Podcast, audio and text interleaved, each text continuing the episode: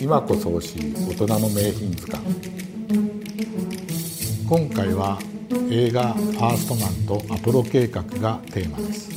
2018年にアメリカで制作され、えー、今年日本で公開された映画「ファーストマン」です。